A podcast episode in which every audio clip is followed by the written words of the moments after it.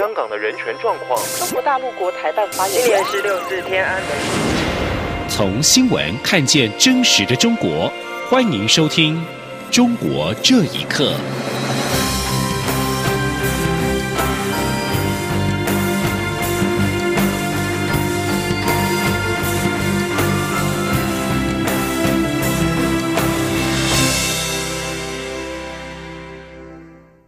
各位好，欢迎收听《中国这一刻》。中华民国驻美代表处在六号晚上在双向园举行了《台湾关系法》四十周年系列活动启动记者会，包括了共和党籍议员麦考尔、同党联邦众议员约霍夫妇以及众院台湾连线共同主席迪亚士巴拉特都到场祝贺。麦考尔表示，中国正成为美国国家安全最大威胁之一，很危险。美国国会两党一致支持台湾，会捍卫台湾的自由与独立。又或则表示，在四十年前，美国国会通过《台湾关系法》，就是否定中国声称对台湾享有事实主权，美台关系不该受到质疑。而美国在台协会 IT 执行理事罗瑞智则是表示，今年是美台关系关键年，对美国是否派副总统彭斯访台，或同意蔡英文总统访华府。他仅说遵循行政部门政策的指示，而驻美代表高素泰致辞者表示，台美关系至持续至今，因为有许多人耕耘，尤其在美国国会代代相传的友人接棒努力，让世界见证了台湾转型为自由、民主及繁荣的发展。台美双方也成为不可或缺且无法取代的恒久伙伴关系。针对中国大陆提出的一国两制台湾方案以及民主协商，陆委会在今天表示，北京当局已经启动统一台湾进程。所谓民主协商，就是统一协商，是消灭中华民国的欺骗伎俩。台湾各界应认清中共的虚伪做法，切勿存有不切实际的幻想。记者王兆坤的报道。陆委会发言人邱垂正表示，从陆委会的研判思维来看。习五条凸显中共推促两岸统一的强烈企图，因此我方预判中共将推出贯彻落实习五条的相关作为。加上中共面临的严峻内外情势，可能运用民族主义或攘外安内手法转移内部矛盾。在宁左勿右、唯习是瞻的思维下，中共今年对台作为恐怕更加强势。但我政府对此都会积极应应。中共近来频频提出民主协商诉求，邱垂正指出，从历史经验来看，中共的民主协商是用来消灭主要政敌的统一战线做法。陆委会呼吁台湾各界认清中共虚伪的做法，不要有不切实际的幻想与期待。邱垂正说：“中共已设定好终极统一的目标与进程，民主协商。”就是统一协商，消灭中华民国的欺骗伎俩。至于台湾人民参与民主协商如何界定的问题，邱垂正表示，如果有特定议程进入议题设定是符合民主协商相关机制运作，就会由我主管机关审查认定此一个案是否参与了中共的民主协商。此外，媒体询问邀请达赖喇嘛来台访问的可能性，邱垂正表示。达赖是举世敬重的宗教领袖，在台湾也有不少信徒希望他能再度来台弘法。我政府如果接获申请案件，将由主管机关依规定处理，但目前尚未接到相关来台申请。中央广播电台记者王兆坤台北采访报道。另外，今年是三一零西藏抗暴六十周年，国际许多的城市都举办了活动，声援西藏人权。而根据西藏之声的报道，英国北安普顿市市政厅连续二十年以升挂西藏国旗的方式来进行纪念。另外，在加拿大渥太华、多伦多、蒙特利尔以及温哥华等城市的藏人协会联合加拿大全国藏人协会，共同在一号是提前纪念了西藏三一零自由抗暴六十周年，并且游行到中国大使馆前再度的集会示威。此外，捷克首都布拉格市长赫瑞普也在日前公开表态，指出将在八号到十一号之间在市政厅前升挂西藏雪狮旗，纪念西藏自由抗暴日。而藏人行政中央司政洛桑森格已经抵达布拉格，出席感谢捷克活动，并且参加同一个世界捷克国际电影节，担任颁奖的嘉宾。而至于在台湾，在台的藏人与支持西藏的多个团体，也将在十号举行大游行，并且在今天举行了行前记者会，公布了游行的路线。民进党秘书长卢文嘉、时代力量秘书长陈梦秀以及多名的立委都现身力挺西藏争取自由人权。他们也呼吁，当台湾有部分人士抛出要和中国签署和平协议的时候，千万不要忘记西藏的苦难。而罗文嘉也明确表态欢迎大喇嘛来台。记者刘玉秋的报道。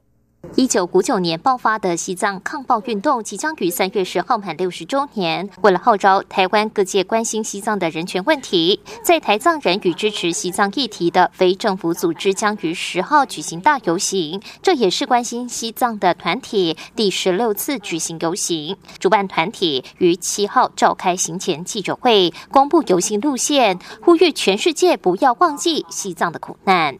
Free Tibet! Free Tibet! Free Tibet! Free Tibet! 西藏独立！西藏要独立！西藏台湾人权连线理事长扎西慈人表示，他是流亡的藏人，从来没有去过自己的国家。有鉴于台湾有部分人士一再抛出要与中国签署和平协议，扎西慈人更以西藏与中国签署和平协议后仍遭到中国镇压，导致达赖喇嘛与数十万藏人流亡海外为例，奉劝台湾务必小心。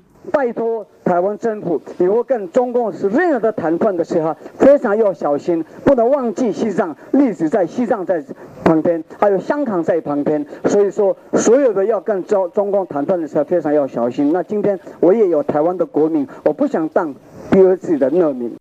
民进党、时代力量、社民党代表也都到场声援，力挺西藏争取自由。民进党秘书长罗文嘉表示，当全世界都在支持图博人争取自由的同时，台湾当然也要表达立场。尤其今天台湾也同样面对中国的威胁，希望全世界支持台湾，怎能不对西藏表达支持？罗文嘉也表示，民进党非常欢迎达赖喇嘛来台，此立场从未改变。他并强调，自由人权是普世价值。值没有模糊空间，支持西藏是民进党该做的。他更呼吁其他政党或县市首长也应对人权议题清楚表态。有人诚挚的希望，包含国民党的秘书长也好，主席也好，或是我们台北市长也好，高雄市长也好，可不可以也在民主跟独裁、人权跟集权中，清楚的表达你站在哪一边？主办单位强调，这次游行的路线有别以往，选择在二二八公园旁的台湾博物馆出发，经台北车站、西门町闹区后，终点为西本院寺。除了希望让更多游客及台湾人看到外，也要借由台湾自身的历史经验，提醒台湾人不要对西藏的苦难视而不见。中广电台记者刘秋采访报道。中国全国人大会议目前正在北京举行，在旧金山的华人在最近在著名名誉人士方正的带领之下，前往了中国城花园教广场民主女神像前，呼吁全国人大废除国家主席终身制，并且罢免独裁者习近平。同时，民运组织民主中国阵线北加州分部主席郑云也表示，习近平终身执政被天下人耻笑，中国人敢怒不敢言。请听以下的报道。一年前的中国全国人大会议为习近平谋取终身执政修改宪法，废除了国家主席任期制。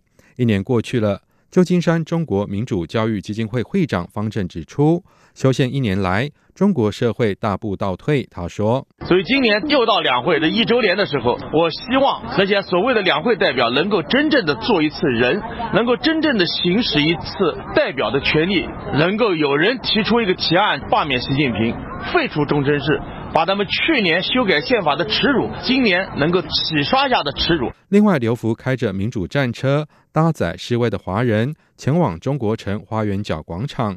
他指出，习近平这一年来把中国搞得乱七八糟，经济下滑，社会治安混乱，百业凋敝。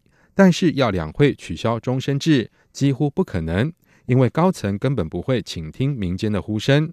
刘福呼吁，必须要发出声音，让中国人知道这个终身制贻害无穷，它毁灭的是整个国家，整个国家的人民。民运组织民主中国阵线北加州分部主席郑云指出。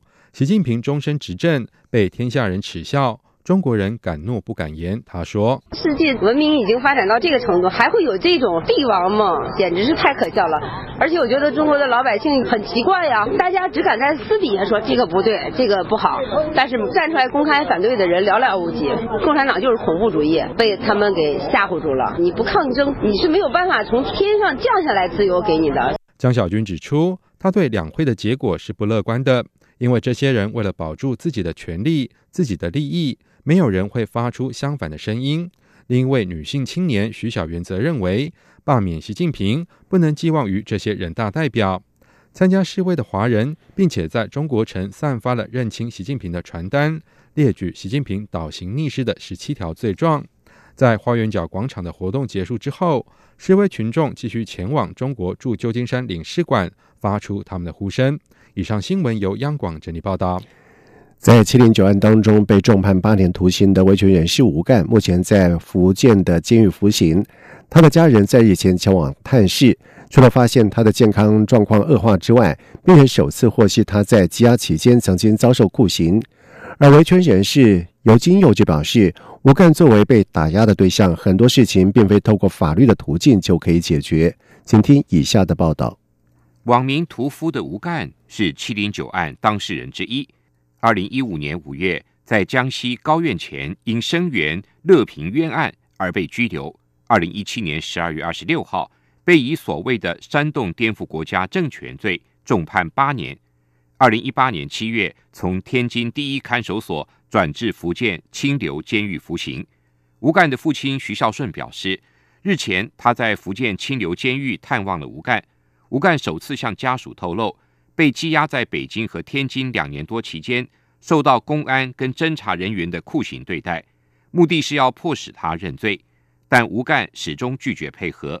徐孝顺说，在探监的半个小时里。旁边的警察一直监视着他们，吴干不能透露太多。